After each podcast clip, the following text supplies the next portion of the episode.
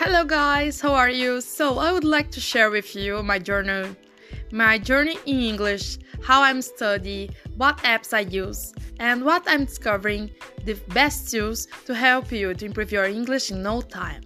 So, about IELTS, IELTS is a nice test to improve your English to show you know about English and to help you to study abroad or maybe work abroad and have lots of opportunities in your life.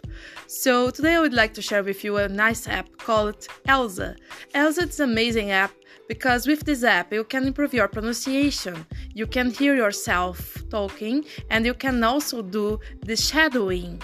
The shadowing is a tool we can use to repeat the words the other person speaks in another language and then improve ourselves.